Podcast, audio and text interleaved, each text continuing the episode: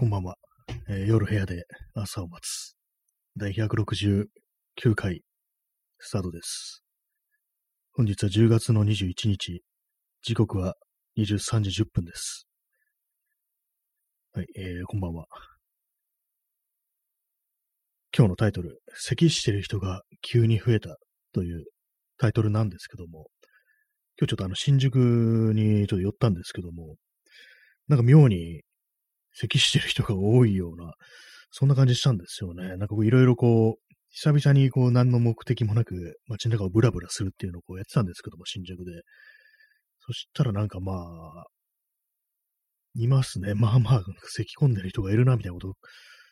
感じてしまったんですけども、まあ人が前よりは多いから、中にはそういう人がいるっていうのと、あとはまあ季節の変わり目っていうか、最近急に気温が下がったもんで、まあそれでこう、まあ体調崩してる人とか、まあね、喉の調子とかもあんま良くなくなるっていう、そういうことはあると思うんですけども、まあそれのせいかなというふうには思うんですけども、わからないですよね。ひょっとしたらまたこう1ヶ月後とかにとんでもないことになるとか、そんな可能性もまあ十分にあるしっていうことは考えてしまいますね。えー、クジャドリさん、オアシスのワンダーウォールを歌う人が、ワンダーウォールを歌う人がいたら面白いかもしれないですね。急に街中に割と私、オアシス好きなんですけども、ワンダーボールって意味わかんないですよね。なんだそれって感じですけども、多分あの、ジョージ・ハリスンのね、同じ同名のドタイトルの曲にあの、ワンダーボールってありますけども、そこから撮ったのかなというふうに思いますね。なんとなくビートルズいいじゃんみたいな感じで、ジョージいいじゃんみたいな感じでこう、ワンダーボールっていうタイトルをつけたんではないかというふうに思ってるんですけども、まあ、オアシスの歌詞、意味がないなんていうふうにね、本人も言ってますからね、ノエル・ギャラガーとかが。自分でなんか、大体こんな歌詞に意味があるはずな、意味があるはずないだろうみたいなこと確か、なんかのインタビューで言ってたっていう記憶がありますね。はいね。これもいつも思いますね。あの、Don't look back, look back in anger とかのね。なんかかかってるのを聞くと、意味わかんないな、この歌詞ってなんかいつも思うんですよね。曲よりも最近はなんかその印象というかね、感想みたいなのが先に来ますね。まあワンダーウォールもね、意味わからんと思いますね。あの歌詞。結局のところ、お前は俺のワンダーウォールなのかもしれないなっていうね。何それって感じですよね、その歌詞。ね。まあ、そんな感じでね、オアシス、オアシスの話でした。急にオアシスの話をしました。はい。インスタントコーヒーを飲みます。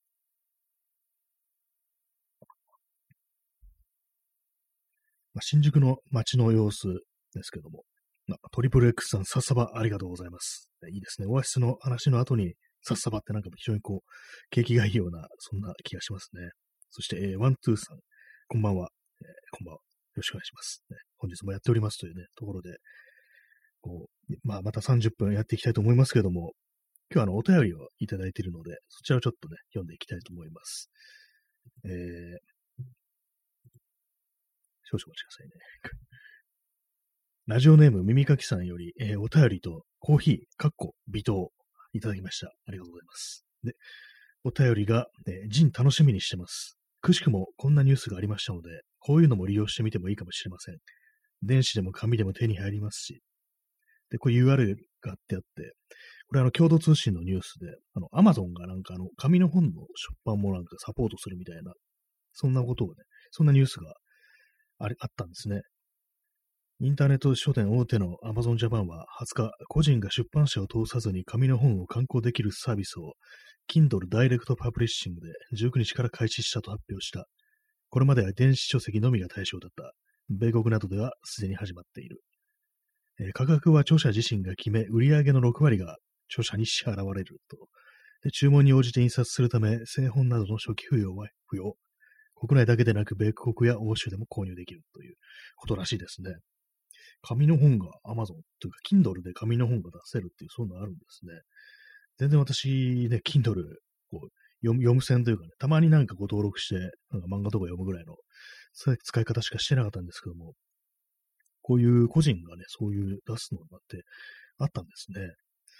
しかも今今までは電子だったけど、今度は紙でっていうことで、面白いかもしれないですね。こう紙ね、売り上げの6割がっていうね、ことはちょっとあれでしたけども、ただね、まあ、注文に応じて印刷するため、初級は不要っていうね、まあ、この辺どうなんですかね。よくわからないですけど、まだこの、よくね、他のなんかいろいろストアとかね、ネットショップとか作ると手数料うんぬんだとかそういうのいろいろかかりますけども、私も最近そういうのちらっと調べてて、やっぱノートって結構取るんだなとか、なんかそんなことをね、思ったりしたんですけども、まあ大体みんなあのベースか STORES か？っていうね、感じになってるみたいですね。まあ何でもいいのかもしれないですけどもね。まあでも電子とかだったら、特にまああんまこう気にせずに何でも自分の好きなようにできるっていう感じしますね。やっぱり紙もね、捨てがたいですからね。そんな感じで、えー、耳かきさんからコーヒー、微糖とおみたりいただきました。ありがとうございます。そしてラジオいつも楽しく聞かせてもらってますということでね、大変嬉しいです。こういうお便りいただけると。やっぱりラジオっていうのは楽しくてなんぼですからね。こうまあ、楽しくてなんぼっていうか、まあ、ね、いい気分にならないといけないですからね、嫌な気持ちになる放送っていうのは、ね、ちょっとどうな、どんなんだってね、気がしますけどもね。まあ、そんな感じで、えー、お便りありがとうございました。えー、クジアドリさん、ワンダーウォールの PV も咳で始まりますね。あ、そういえばそうだったかもしれないですね。なんか とかなんかこんな感じの席で始まってたような気がしますね。そういえば、最近あのなんかあんまりこうフルで OS 聞くってこと、ね、そう儀式をやってないのでね、ちょっと忘れてましたけども、確かに咳ありましたね。てか、オアシスのなんかあの曲って、割となんか咳が入ってる曲が多いような、なんか他にもなんかあった気がしますね。いきなりなんか咳込むような感じで始まる曲とかね、確かなんか同じセカンドの Morning Glory になんか入ってたような気もするんですよね。あのアルバムは結構聴きましたから、なんとなく印象みたいに残ってるんですけども、関根、関根ありましたね。っていうね、感じの、なんかちょっと、どっかね、なんか室内みたいなところでちょっと響いてるみたいなね、感じの咳が入ってたような記憶ありますね。もうこの放送も毎回毎回咳込んでね、始まろうかなというふうに思ったりしましたけどもね、そんなことやってるうちに本当にコロナにかかったりみたいななんか、そうシャレにならないね、ことがあったりしたら、あんな咳の真似なんてしなきゃよかったっていうような感じでね、ちょっと負のね、なんかこう、あれができてしまうのかもしれないので、ちょっとやめておきますけども。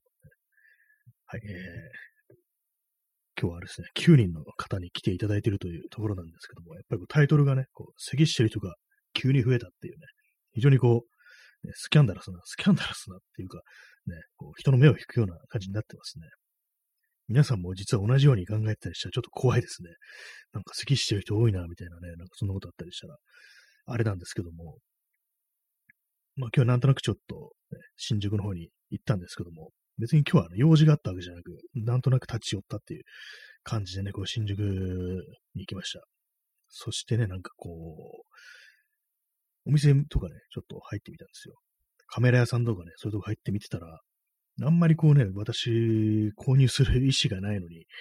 ね、こういろいろ見てたんですけども、そしたらなんかあの、買うみたいに思われたみたいで、ちょっといろいろ、これ、どういうものを探してるのかなんていうふうに聞かれてしてしまって、ちょっと申し訳ないなというふうに思ったんですけども、まあね、今のところまだそんな、なんかを買うっていう予定はないですね。っていうね、ことをね、今ここで言ってどうなんだよって感じですけどもね。えー、咳込みそうなのでインスタントコーヒーを飲みます。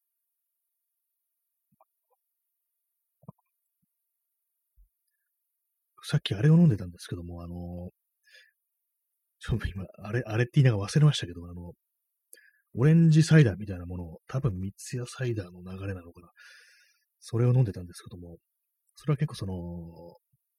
なんていうんですかね。味が濃いめ、そのオレンオレンジっていうかみかんっていうかなんかどっちかわかんないですけども、そのなんかこう、味が濃いめに作ってるっていうやつなんですけども、結構あれですね、あの、柑橘系って割と胃に来るような気がします。なんか、私の体質なのかもしれないですけども、なんかちょっとね、他の普通のサイダーとかよりも、なんか妙にゲップがなんか妙に出るみたいな感じになるんですよね。なんか胃胃になんかちょっとね、溜まるみたいな、なんかそういうのをね、感じたりするんですけども、もしかしたらあんまりこう内臓に良くないのかなってことをね、ふと思ってしまいました。はい。また、どうでもいい話ですね。柑橘系、柑橘系といえば、あれなんですけども、あの、マウンテンデューっていう炭酸飲料がありますけども、私はあれが結構好きなんですけども、まあ、とはいえ最近、まあ、ここなんか1年、いや、2年ぐらいね、飲んでないんですけども、なんかあの緑色が好きなんですよね、缶の。でもあれな、あれ、あの、開けてみると、缶からね、コップに注いでみると別に中身は緑色じゃないっていう、そういう罠がね、あるんですけども、どう思いますか？なんか緑ってなんか基本的になんか盛り上がりますよね。いや、私だけかもしれないですけど、なんかあの、メロンソーダとか、なんかあれ見てるとね、妙にあの、非日常みたいな感じがして、ちょっと盛り上がるところあるんですよね。まあ、とはいえ私別にメロンは全然好きじゃないんですけども、全然言ったら失礼ですけども、メロンに。メロンそんなにあんま、もう高いね、こう、果物って言われてますけど、そんなに好きじゃないんですよね。あんま美味しいと思わないなっていう。ちょっとなんかむやみに甘いような気がして、なんか私は果物って言うとね、ちょっと酸味があるようなものの方が好きなんでね、だから、なんかメロンの甘さっていうのはあんまこう好みじゃないっていうのがあるんですけども、でもなんかあの緑、そのメロンソーダとかね、なんかそういうものになった時、ね、そうメロンがその元の姿を捨てた時に出てくる色、あの緑から結構好きだなっていうふうに思いますね。しかし、あの、マウンテンデューは缶が緑なだけで中身は割となんかこう、オレンジ、透明なオレンジみたいなそういう感じですよね、あれは。はい。めちゃくちゃどうでもいい話をね、こう、長々としておりますけども、はい、始まりです。169回だと思います。毎回ね、ちょっと不安なんですけども、間違えてないか、割と最近は合ってますね。比較的合ってますね。いつもこう、数字間違えてたのが、最近は合うようになりましたね。まあ、そのような感じで、あの、新宿の街をこう、ふらふらとしていたということなんですけども、何ですかね、何かを言いたかったんですけども、忘れましたね。そうだ、あの、ジンの話ですね。その、世界堂とかに行って、なんかこう、いろいろ画材的なものとか、紙とかこう、いろいろ見てたんですよ。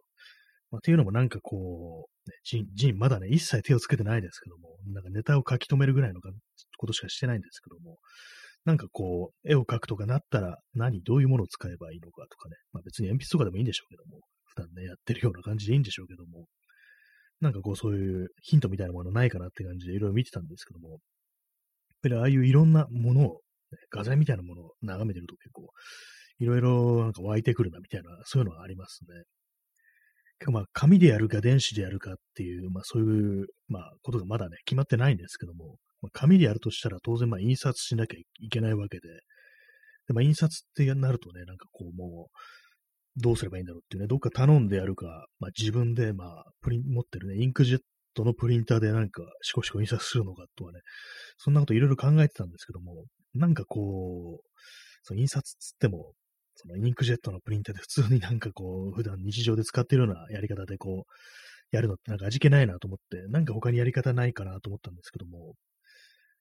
これは一枚一枚手書きかみたいなのを考えたんですけども、さすがにそれはちょっとね、骨が折れそうだっていうことでね、それはまあ即座にね、こう、ね、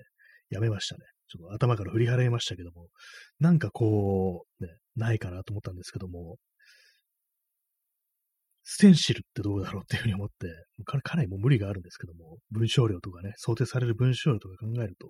あれですよ、ステンシルっつったら、あの、まあ、字を、字があって、その字をね、なんかこう切り抜いて、で、まあ、それ型みたいなのを作って、そこにあのスプレーみたいなね、こ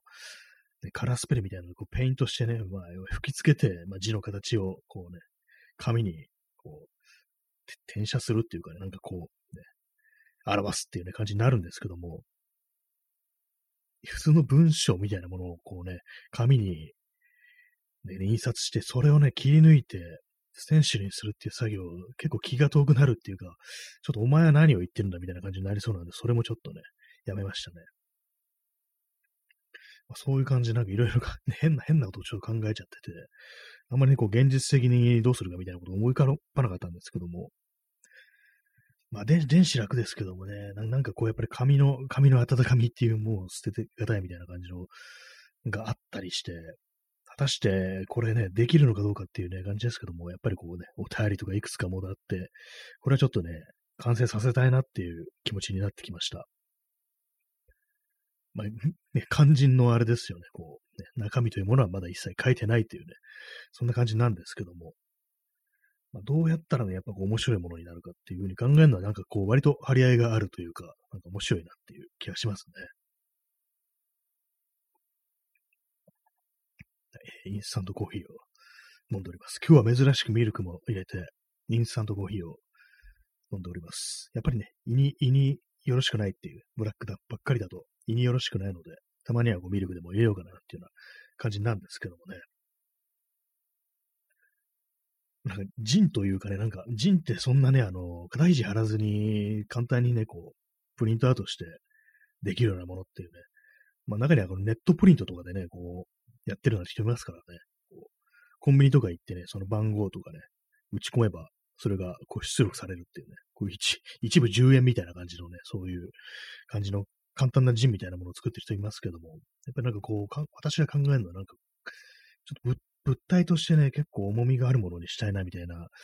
まあちょっとね、あの、こういう感じでなんかでっかく行こうとすると、あの完成させることができないんで怖くはあるんですけども、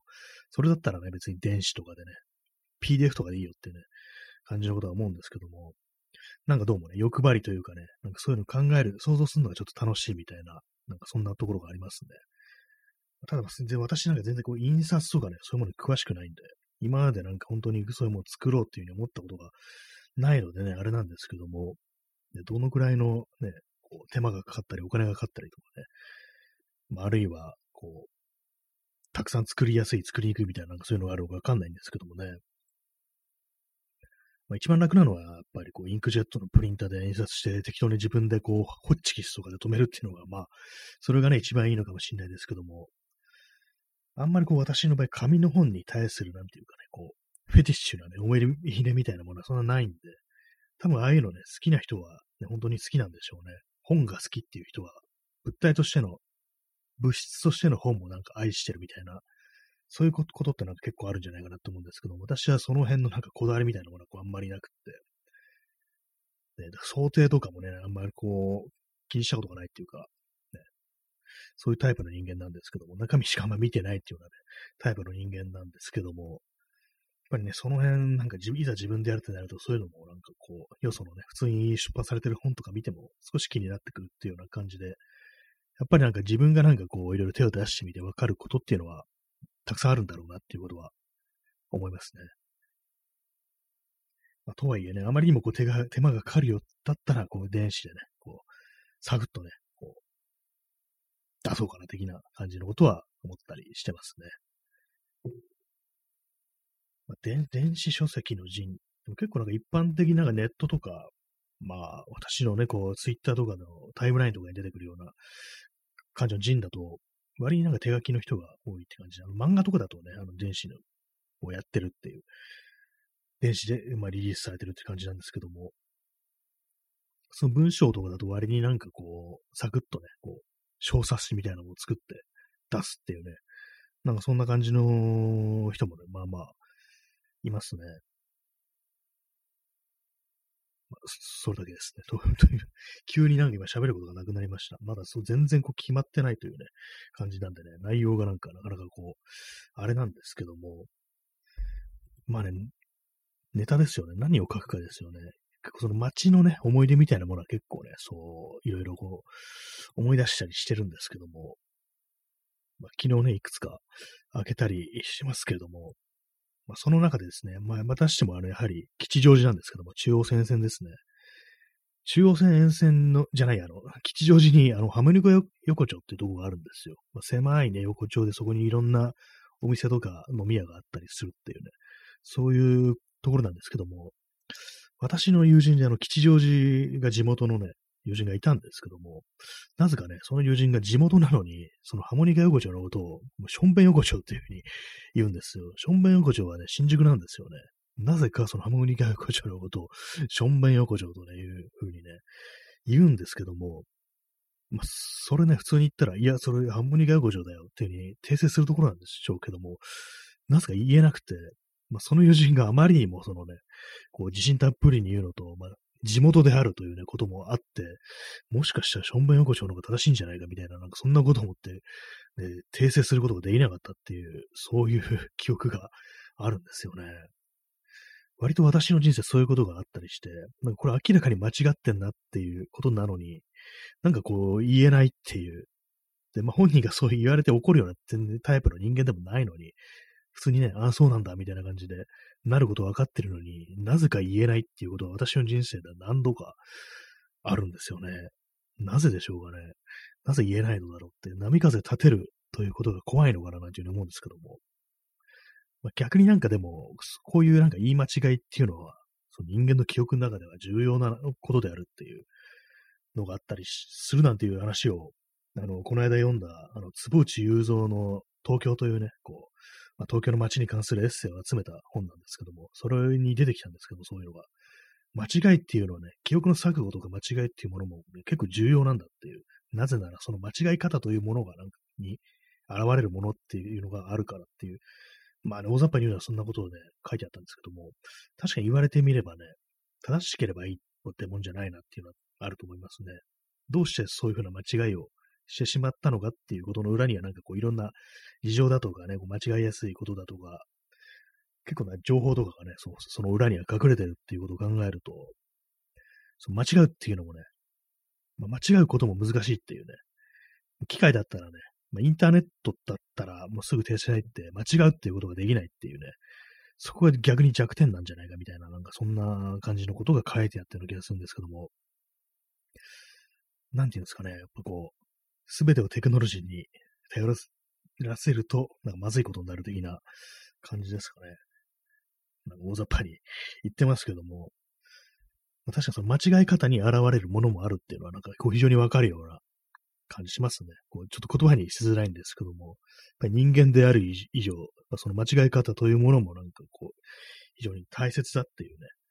そうですよね。まあ結果だけではないっていう、まあそんなことなのかな、なんていうふうに思いました。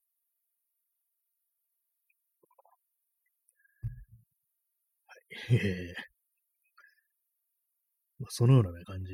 のね、あれで、あれなんですけど、あれであれなんですけども、あの、昔、あの、高円寺に、コーヒー貴族っていうね、名前の喫茶店があったんですよ。これ結構まあ、2010何年かまであったと思うんですけども、最初コーヒー貴族だったのが、その後にあの貴族っていうね、カタカナ3文字に店名が変更になって、それからまあなくなっちゃったみたいなんですけども、今日あの新宿行ったら、新宿にあのコーヒー貴族っていう店があるんですね。多分同じね、ところが出してるんだと思うんですけども、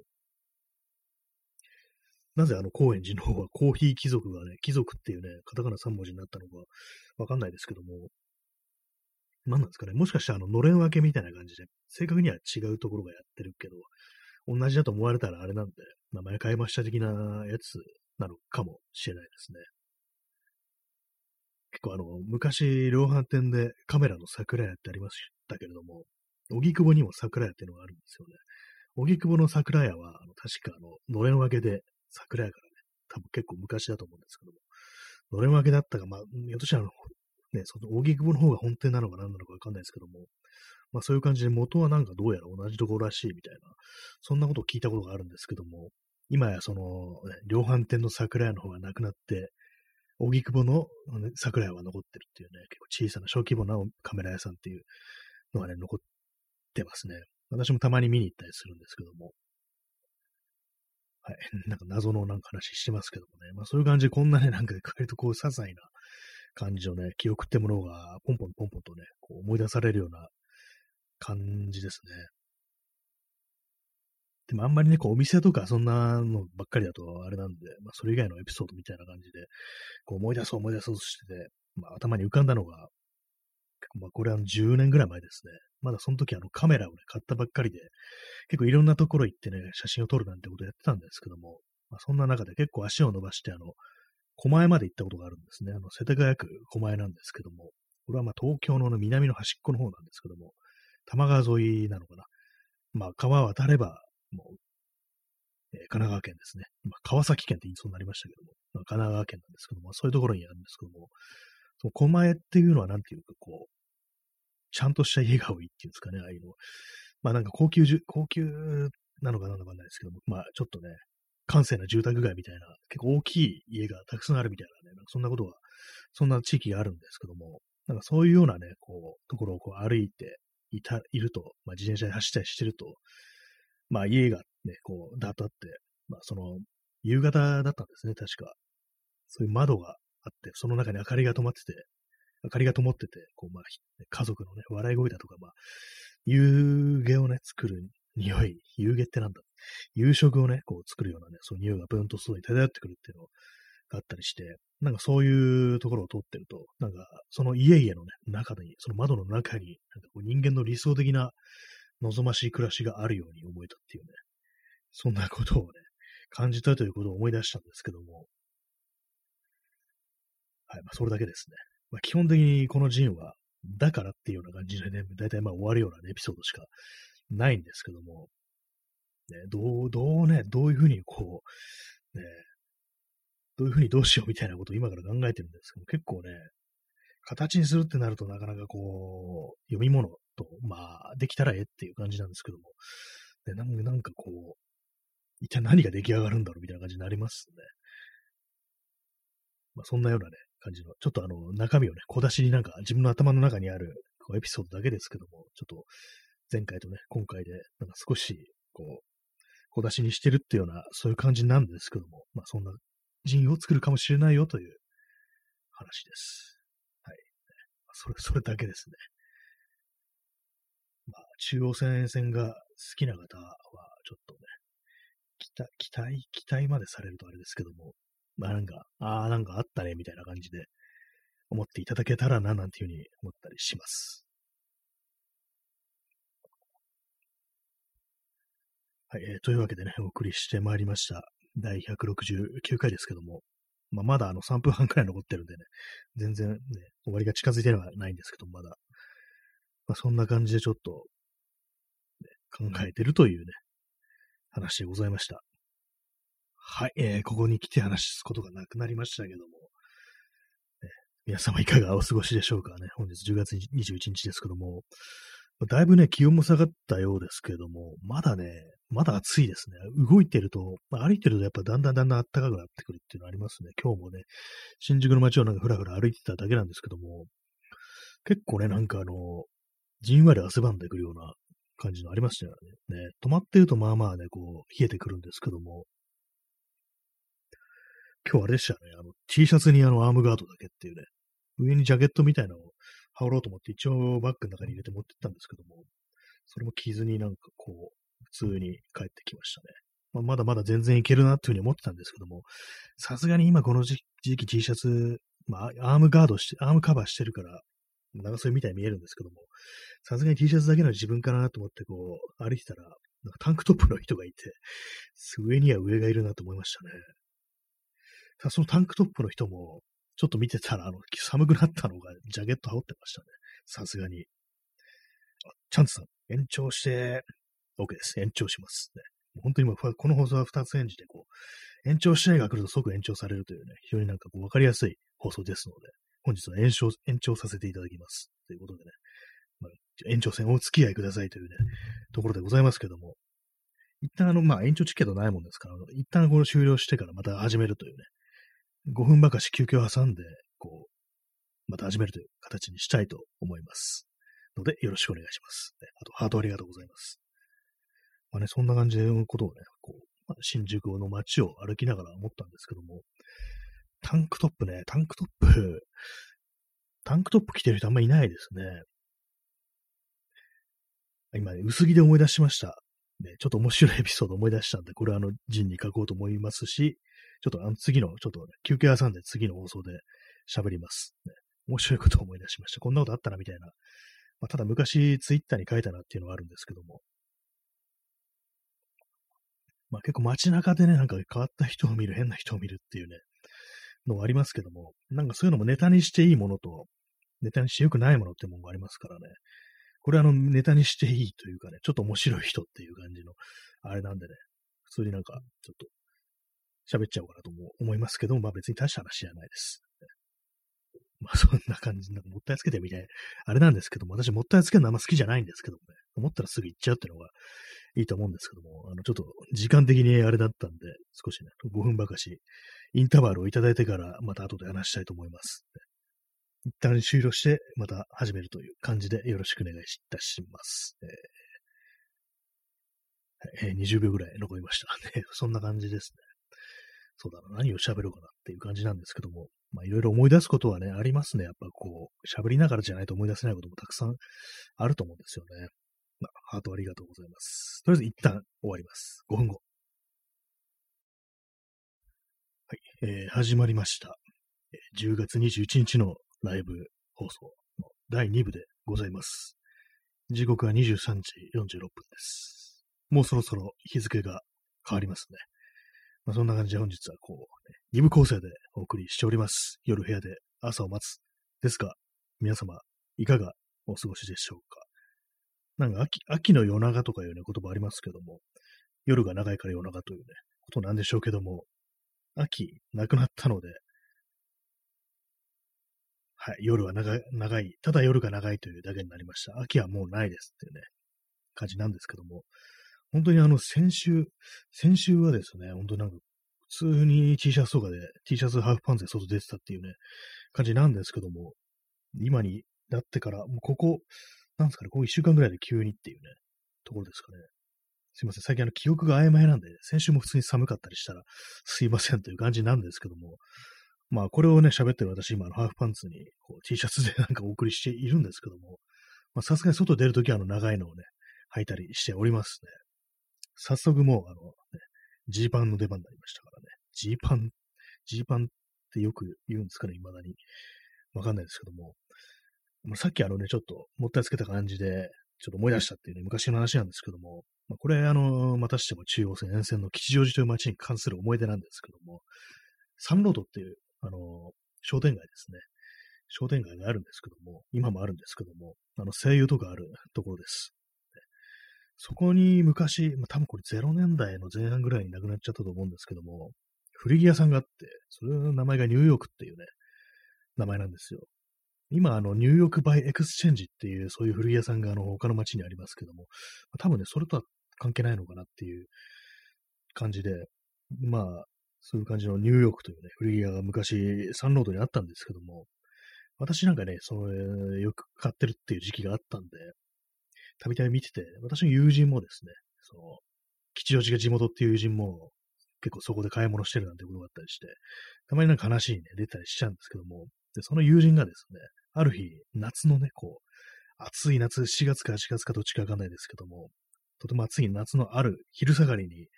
そのニューヨークに古着屋さんに行ったそうなんですよ。そしたら、後からあのカップルが入ってきて、で、なんか視界の端っこにはそのカップルがいるわけですけども、なんかおかしいなと思って、こう、なんか色がおかしいっていうようなことを思って、その人体、人体というかその人の服装がおかしいみたいなね、ことを思って、なんだろうと思って見たら、その彼氏の方、男の方があの上半身裸だったっていうね、そんなことがあってとてもびっくりしたというね、そんなこと言ってました。夏ね、夏暑いですよ、確かに。夏暑いけど、その上半身裸になることによってどれだけ涼しくなるんだっていうようなことは、まあ思いますよね。結構たまに思い出すんですよ、夏になると。そのあそこになんか、ね、上半身裸、マナー的どうなんですかね？それお店の人もどう思ったんだかわかんないですけども、夏に上半身裸になるって多分ダメですよね。あの、中国だとよく、ね、あの、夏の暑い時期に、あの、T シャツとかの、なんかお腹だけね、まくり上げて出すっていう、そういう涼み方があって、確かあの、北京ビキニみたいなことを言われてて、それがあの、北京オリンピック時になんかあの、国の方からみっともないからやめなさいっていうね、そういうふうに言われたなんていう話を聞いたことがあるんですけども、その北京ビキニどころじゃないですからね、上全部脱いじゃってるっていう、これは何なんだっていうね、日本なんとか、東京なんとか、ね、吉祥寺、吉祥寺なん、なんていうんですかね、裸、普通に裸ですからね、上何も着てないっていうね、感じなんですけども、まあなんかね、そういうことをね、思い出すんですよ。皆さんも暑い時、上脱いだりしてますか？まあ、しないですよねっていうのね、ありますけどもね、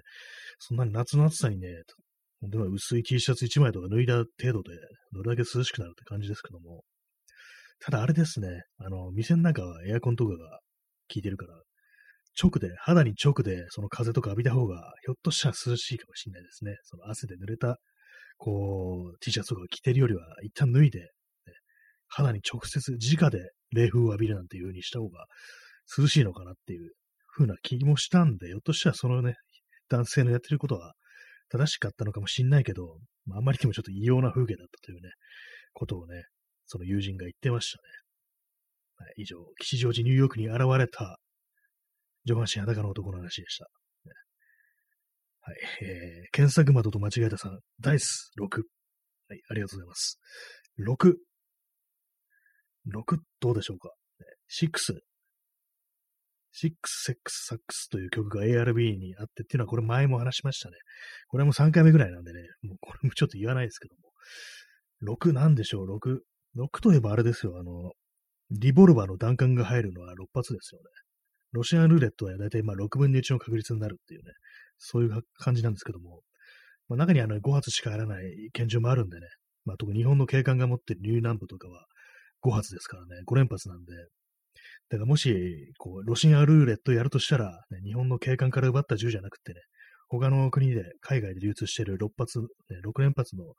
リボルバーにしましょう。そしたら、あの、少しでも死ぬ確率が減るんでというね、そういう話でございました。はい、以上、6にまつわる話し、話でしたけどもね、えー、クジャドイさん、オートマチックでロシアのってね、これはもうかなりの賭けですよね。ひょっとしたらね、あの、銃のメンテナンスがね、こうあんまりされてなくって、一発目で弾が詰まるかもしれないっていうね、そういうのありますからね。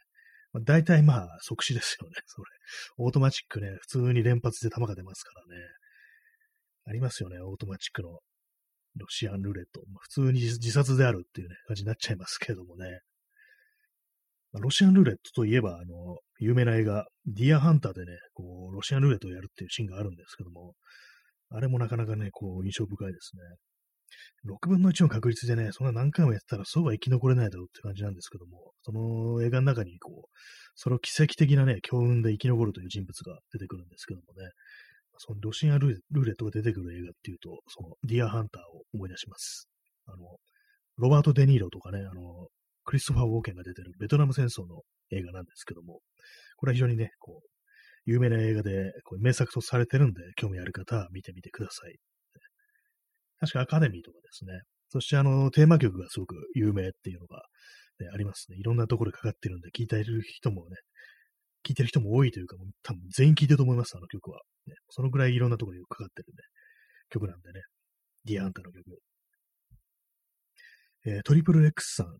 たまにユニクロのエアリズム的な下着を T シャツみたいに着てて、ほぼ裸みたいなおじさんいますよね。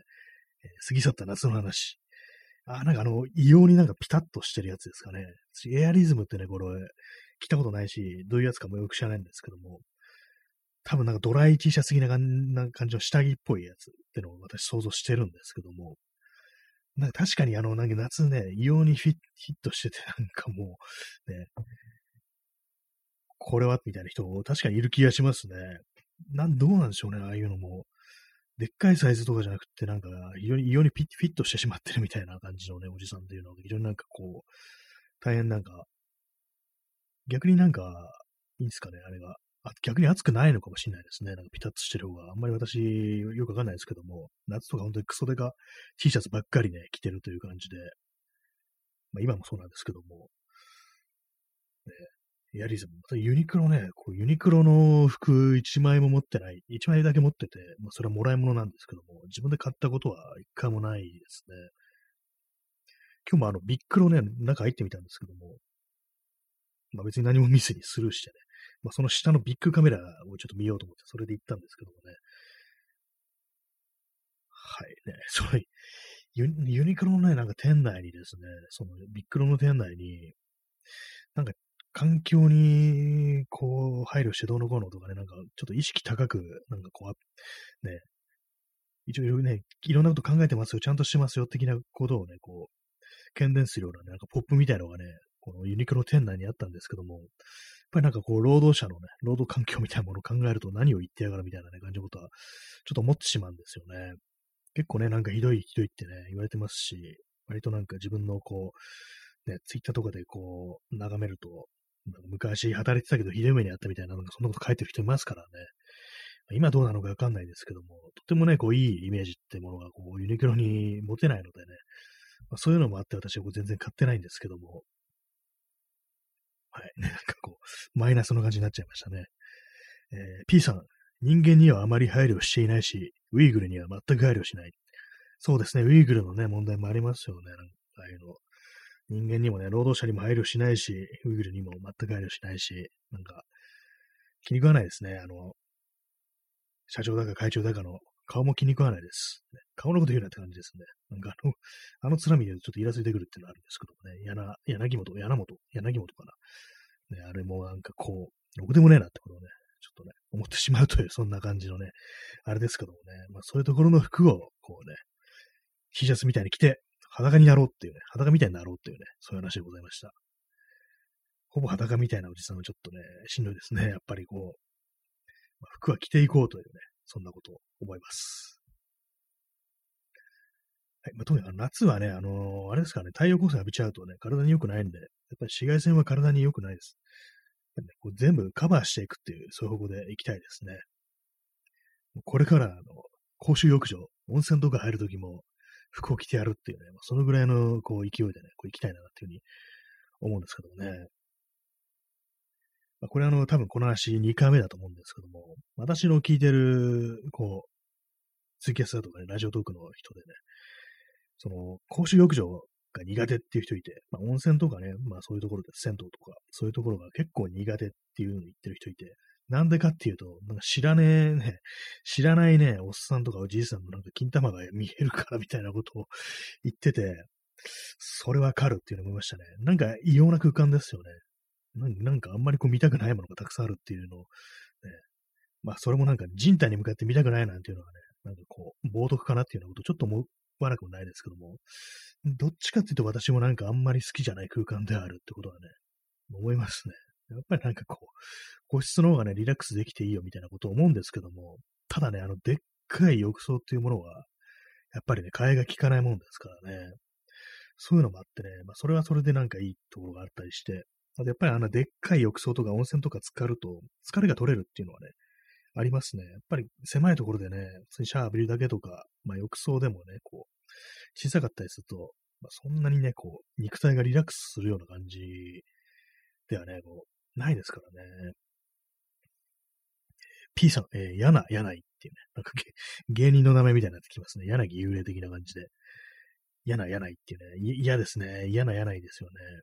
柳でしたね。そういえば、柳本じゃないですね。柳本とか。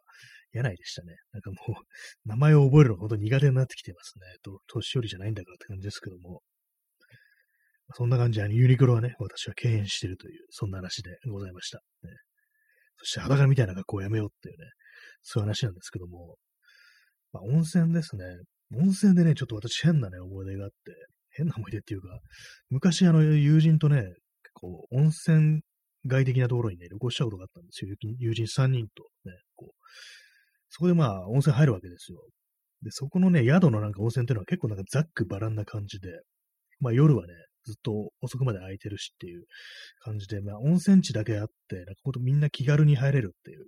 感じで、別にその温泉入る料金とかね、取らないようなところなんですけども、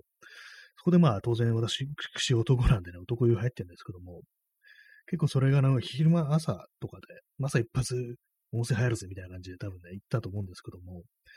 それも入ってて、で、私、あの、シャンプーをしてたんですよ。頭をね、こう洗ってて。そしたらなんか、あの、急になんか女の人の声が聞こえてきて、で、まあ、それがね、宿の人とかそういう感じでもないんですよね。どうも、その時一緒に入ってた、一緒に入ってたっていうか、同じタイミングで入ってた、その、男性ね、なんか、の奥さんらしいんですよね。なんか、急にね、なんか女の人入ってきたみたいなね、ことあって、まあ、その時に私頭を洗ってたんで、別に確認できなかったんですけども、確認はしなかったんですけども、な、何、なんかね、多分用事が、用があって、まあ、急に入ってきたっていうことだったし、別にその、その人がね、まあ、どういう格好で入ってきたとか別に確認しないんですけども、でもその時ね、一緒に入った友人からしたら、いや、さっき、あの時なんか急になんか知らん、女の人入ってきてびっくりしたみたいなことを言ってて、でもその口からぶりからすると、なんか普通になんかあの、服とか着てなかったのかなみたいなね、なんかそんなようなニュアンスを言ってたんですよね。まあそういう感じのことがあってびっくりしたというね、あったんですけども、でもなんかあの昔の、こう、ね、温泉地とかね、出てくるようなね、昔のほど戦前の日本文学のみたいなのを見ると、そんな全然気にせずになんか男女の区別なく入ってたっていうことは、昔そういう感じだったらしいですね。驚きなんですけども、なんか当たり前のことだから別に誰も気にしないみたいな感じで、そのね、地元の人たちの、ね、集まるようなその温泉っていうところですよね。そんな感じだったらしいですね。それであの、もう一つちょっと思い出した話があるんですけども、これはあの、本の話です。藤原信也っていうね、こう写真家がいるんですけども、その人はあの、福岡県の北九州のあの、門司港の生まれなんですね。門司港なんかあの、多分温泉とかね、どうもあるみたいで、まあ旅館が非常に昔たくさんあったと。そういうところでね、なんか実家もなんか旅館業を営んでたという話なんですけども、高校生ぐらいの時に、こうまあ、温泉入ってたと。まあ、ほんと戦闘代わり、戦闘代わりみたいな感じでね、気軽に入るようなところなんですけども、そしたら、その、同じね、こう、温泉に入ってたお客さんの一人、まあ、全然知らない人ですね。その人ぶっ倒れて、なんか心臓差みたいなのも起こして倒れて、それこれ大変だってなって、こう、で、医者呼んでこいっていう感じになって、で、まあ、誰かが医者呼んできたと。です。で、まあ、その、介抱してるわけですけども、どうもそのお医者さんが、あの、獣医だったみたいなことがあって、ともこれは私の手には負えないみたいなこと言って、これはね、こう、まあ、外まで連れて行かねばならないっていうことで、まあ、みんなでね、こう、みんなっていうか、その、一緒に、その時入ってたおじいさんとかが、もう短歌みたいなのを持ってね、こう、じゃあその、君若いからちょっと手伝いなさいみたいな感じで、こうね、こう指名されて、まあ、外に連れて行こうとしたんですけども、そのおじいさんが、あの、普通に全裸で外に出ていくっていうことをやって、こいつはアホかと思ったとか、なんかそんなこと書いてたんですね。で、それも自分もなんか全、当然のごとく全裸で出ていくみたいな雰囲気だったんですけども、もう慌ててなんかズボン履いて、上半身裸で、こうなんか、そのね、担ぎ、担いでね、こう、医者に連れてったみたいなことをね、書いてましたね。しかもその倒れた人助からなかったようなね、なんかそんな、ね、終わり方だったような気がしますけども、やっぱり平気でなんかそういう感じで、ね、フルチンで外に出て行こうとしたじいさんがいたっていうね、出て行こうとしたとか、実際出て行ったっていうね、完全のストリーキング状態で、こうね、外にね、踊り出たっていう感じだったらしいんですけども、やっぱ温泉街っていうのは、まあね、そんな感じなのかなっていうふうに思いますね。そのさっき言ったね、その旅行で行ったその温泉街なんですけども、私が、その時も確かね、あの路上で普通にパンイチとかでね、パンイチに手ぬぐみたいななんかおじいさんが結構いましたね。割と家まで距離ありそうな感じだったんですけども、しかもあの真冬ですからね、大丈夫ですかっていうふうに思いましたけどもね、普通になんかあの、ね、パン一で帰っていくおじいさんがいたっていう温泉地には、心臓が止まらないのでしょうかっていうふうに思いますけどもね。まあそんな感じでね、こう、公衆浴場というものにはこう、魔が潜むというね、そんな話でございました。ね、おかしなことも起きるよっていうね、感じですね。まあそれでもあのすごいでかいね、浴槽というものは他にないもんですからね、疲れは取れますよねという、そんな話でした。何なんですかね、あの、この、ダイス6からなんか、すごいいろんなね、ところに飛んだりしてますけどもね。なんで温泉の話になったのかちょっと自分でも思い出せないんですけども、最初はあれでしたね、あの、吉祥寺のね、古着屋で、あるね、夏の昼下がりに上半身裸で帰ってきた客がいたっていうね、まあ、非常に恐ろしい話だったんですけどもね。皆様最後にね、街中で裸になってる人を見たのはいつですか？私はですね、さすがに全裸までな、となると、ね、結構遠く、遠い昔ですね。子供の頃みたいな感じになりますね。子供の頃いたのかやって感じですけどもね。まあ、そんな人ね、たまにいるというのはね、そういう界隈もあるんですよ。まあ、下半身ね、履いてないっていう人は10年ぐらい前にね、一応見ましたね。えー、トリプル X さん、コロンビアから聞いてるので、つかめないのですが、日本の温泉街はビーチみたいな感じですか？あ、そうですね。なん、なんていうんですかね。まあ、コロンビアの方にちょっとね、ね説明してわかるかどうかわかんないですけども、山、山バンドビーチみたいな感じですね。確かにビーチっていうのはわかる気がします。割とあれもそうですよね。海のそばだと、お店とかね、入るのにも、ちょっとした飲食店入るのにも、こう、普通に海パンのままみたいなこと、ね、ありますからね。私、昔、あの、千葉のね、九十九里とかに行った時とか、まあ、子供の頃ですね、海から上がっ、海とかプールから上がって、ちょっとその辺のね、なんでもない飲食店とか行くときとか、普通になんかあの、その海パンのまま、ちょっと湿ってるんですけども、そこはなんか親がね、なんかこう、タオルとかね、その座席に敷いて、その上に座るなんていうね、ことやってましたね。ただ子供心にその湿ってる状態っていうのが気持ち悪くって、なんかね、ちょっと嫌だったっていうね、なんかそんなことを思い出すんですよね。未だにあの湿った海パンの感覚っていうのをね、たまに思い出すことありますね。嫌でしたね、普通に。普通に乾いた状態でね、こう座りたいよっていうふうに思ったんですけども、何なんですかね。濡れてんの嫌ですよね、基本的に。まあね、そんな感じの思い出があるという話でございました。確かにまあ温泉、日本の温泉街はビーチみたいな感じ。確かに言えてるかもしれないです。結構ね、その B さんみたいなのでね、こう、海に行くとかね、サンダルちょっと突っかけてね、こう、温泉に行くみたいな、そういう感じっていうのは結構似通った感じですね。言えてますね。ただ温泉街、ね、冬場ってことが多いんで、そう、流行るのが。あんまりこうね、その辺でこう、何かをするっていうね。パンイチでね、飲食店入るって人はまあ見ないですね。普通に服は着ますね。家まで直帰するおじいさんぐらいですね、パンイチの人は多分。まあ、そんなような感じです、ね。日本の温泉街というのは。温泉の思い出でした。はい。まあ、温泉ね、温泉どうなんですかね。温泉ならではの効能ってものも本当なんでしょうかね。実はあれ別に温泉じゃなくてもよくって、で大量にお湯さえあればいいんじゃないかみたいなね。浴槽が広ければいいんじゃないかみたいなね、ことも若干思わなくもないんですけども、ただ昔ね、昔っていうか何年か前にあの温泉入った時、山形行った時に温泉入ったことがあって、それね、なんかこう、結構ね、長いことをね、そのレンタカーを運転するっていう感じでね、疲れるこう日程だったはずなんですけども、それがなんかね、温泉入ったらね、急に元気になって、急にっていうか、まあ、なんていうかこう、ね、体力がなんか上昇したみたいな感じになってね、ステータスが、なんかそんな感じになってすごい元気になったんですよね。全然こう、疲れなかったっていうその後は、そんなことがありましたね。だからまあ温泉の効能っていうものは確かにね、それを思い出すとあるのかなというふうに思ったりしますね。はい。一応温泉の話でしたね。まあ、この放送ではあの、ロシアンルーレットからね、温泉の話までするというね、非常になんかこう、多岐にわたって話題を提供していくという、そういう番組なんですけども、逆にね、あまりにも話題が広すぎて、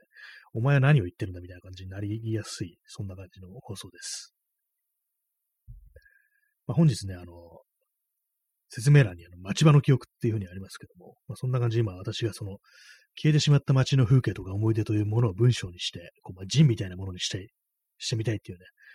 そんなことを思ってるというね、話をしてるんで、ねその勢いでこう街の話というものが非常に増えてるんですけども、まあ、温泉街はあの東京ではないんでね、これはやめておきますっていうね、その話は多分書かないと思いますね。温泉入ってたらなんか急になんか女の人入ってきたっていうね、まあ、ちょっとびっくりしたような思い出ですけどもね。先ほどあの、ね、ロシアンルーレットの話が出たので、ちょっとね、銃の話をしましょうか。まあ、銃の話っていうか、あの、昔、昔つっても、あの、4、5年ぐらい前まであったんですけども、中野にあの、あの、ガンショップみたいなものがあって、結構古くあると思うんですけども、まあ、ガンショップって本物の銃じゃないですよ。エアガンとかモデルガンとかいう、もうそういうものをね、専門に扱ってるお店があって、私一時期そういうものに興味があったのでね、たまに行ってたんですけども、結構ね、そのお店がなんか、お店のね、店員さんがね、割となんか年いったおばあさんっ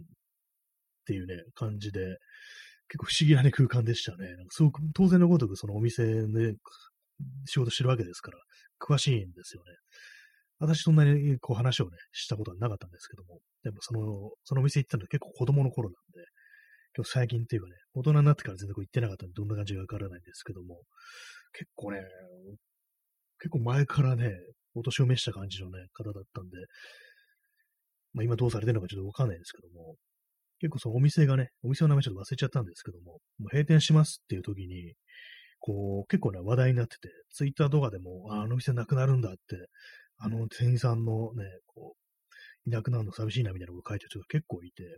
あまあそれなりにやっぱ愛されてたんだな、みたいなこと思って、私、何か買ったという記憶があんまないんですけども その店で。多分小物しかね、買ってないと思います、多分。そんな感じのお店なんですけども、なんかそのこともね、私あの、字に書こうかなみたいなことはね、思ってますね。えー、くじあどりさん、玉が出なくていいので、廃墟するトイガンが欲しいですね。あ、そうですね。これわかりますね私もそうです。廃墟するっていうのは、あの、薬莢ですね。あの弾丸とかをね、こう火薬とか、火薬とかが入ってる弾丸の形をした、まあ、あの、打ち終わったとね、ポンと出てくる、あれ、あれですね。絡んだやつ、やったやつが。ああいうのね、確かにたまにね、なんかこう、手元に置いてあってね、ガチャガチャといじったようなそういう気分になって、たまになんかあのね、メルカリとかヤフオクで、なんかね、こう、昔のモデルガンとかないかなみたいな時に探す時ありますね。でも割となんかああいうのをね、結構、その、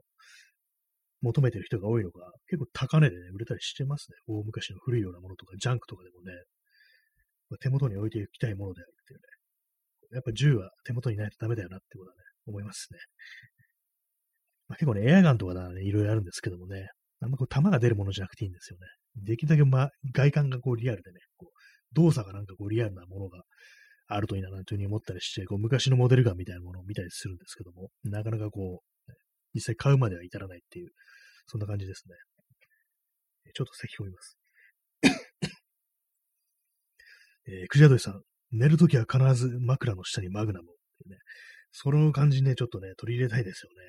謎に銃がね、こう、枕の下にあるっていうね。寝るときゴリゴリして気が散ってしょうがない的な感じになりそうですけどね。なんかこう次元大好き、大好き的なイメージですけど、枕の下のマグナムっていうね。まあこれがアメリカだと結構いるんですかね。やってる人いたりするんですかね。なんか暴発しそうでちょっとね、怖くはありますけども。結構ね、アメリカだと、そのクロクローゼットとかにしまってあった銃を子供が出してきたりしてね、それでなんか暴発して事故になるっていうことが、たまにニュースありますからね。やっぱなんかこう、銃ってものはまあない方がいいなっていうのは思うんですけども、まあそれがね、なんかこう、まあ、あれですよね、こう、普段ね、こう、左翼なのに武器というものがなんかこう好きっていうね、そういうなんか矛盾したところを私は持ってますけども、なんかね、考えちゃいますよね。だからこそ、まあ、その偽物でいいっていうね、弾が出ないものでいいっていうね、人を傷つける可能性のない、そういう風にされてるものならなんかこう、手元にやってもいいかなというふうに思いますけども。私昔モデルガン持ってましたけども、なんかこう、売りましたね。フリマで売りましたね。フリマで銃売ってるっていうね、とんでもない絵が、ね、その時展開されたんですけども、なんだ、なんですかね、ひょっとしたら、規約的に、フリマのね、開催の規約的にひょっとしたらいかんかったのかなみたいなことたまに思うんですけども、普通にね、売りましたね、なんかあれは。結構ね、年配のなんかおじさんが買ってって、これは何、どういうものなのみたいな感じでこう聞かれて、私説明をした記憶ありますね。このスライドをこういう風に引っ張ると、この中のね、薬莢が外に出て、廃墟されるんです、みたいなね。そういう説明をした記憶がありますね。普通にね、買っていただきましたね。けどもね。言いようないでしたね。こう銃をこう手にね、こう、フリマに出てるやつがいるっていうね、そんな思い出があります。えー、P さん、左翼なのにブルドーザーが。まあ、これはね、説明しますと、あの、でもですね、もう、非常にまあファシズムに反対するような、そういうね、感じの主張を持ったデモ行進なのに、ブルドーザーが出てくると。ブルドーザーっていうのは、こう、あれなんですよね。弾圧に使われることもあるということ、特にイスラエルなんかでは、その、D9 っていうね、こうブルドブルドーザーを使って、その結果人が殺されたなんていうこともあったんで、ブルドーザーっていうものをそのデモのね、その、あれに表彰として使うのはどうなのって話だったんですけども、主催の方がまあ、ごちゃごちゃうるせえみたいな感じで、なんか非常になんかこう、おかしなね、ことになったなんていうのありましたけども、未だに何だったんだろうなって思いますね。なんで、よりによって、しかもその D9 ブルドーザーのそのね、こう、写真を使ったなんかこう、なんなんですかね、ポスター的な感じのデザインっていうものがあって、さすがにね、さすがにっていうか、ちょっとね、どうかしすぎでしょみたいなことをね、思ったという記憶があります。実際のデモに出てきた、こう、ブルドーザーはなんかこう、ブルドーザーというよりはちょっと小さくてね、なんかホイールローダーっていうやつだったみたいですね。実際なんかクソでかいブルドーザーは借りるのが難しかったみたいな、